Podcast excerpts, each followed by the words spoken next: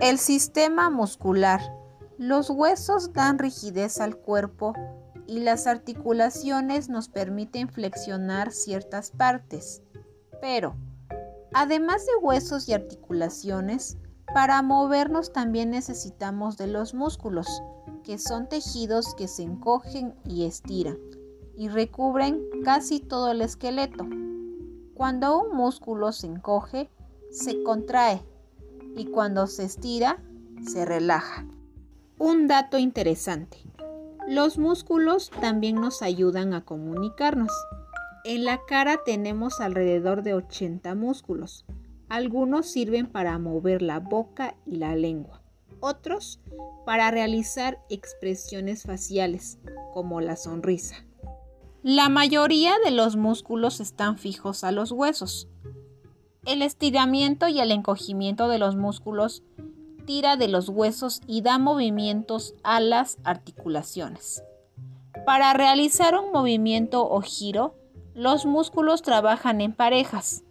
Uno realiza la función contraria del otro, es decir, uno estira o gira una parte del cuerpo y el otro la encoge o realiza el giro inverso. De esta manera, músculos, huesos y articulaciones trabajan conjuntamente para que el cuerpo adopte distintas posiciones y podamos caminar, correr, hacer rutinas gimnásticas y realizar movimientos finos como escribir o mover piezas muy pequeñas.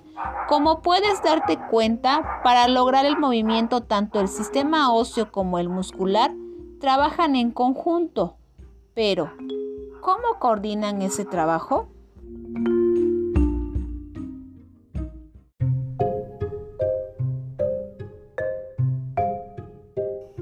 Como les explicaba anteriormente, el sistema muscular está compuesto por estructuras llamadas músculos que recubren a los huesos y se unen a estos por medio de los tendones.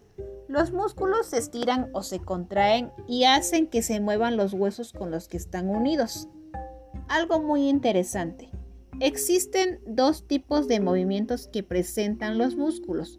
Los voluntarios, que realizan cuando queremos y los involuntarios que no podemos controlar.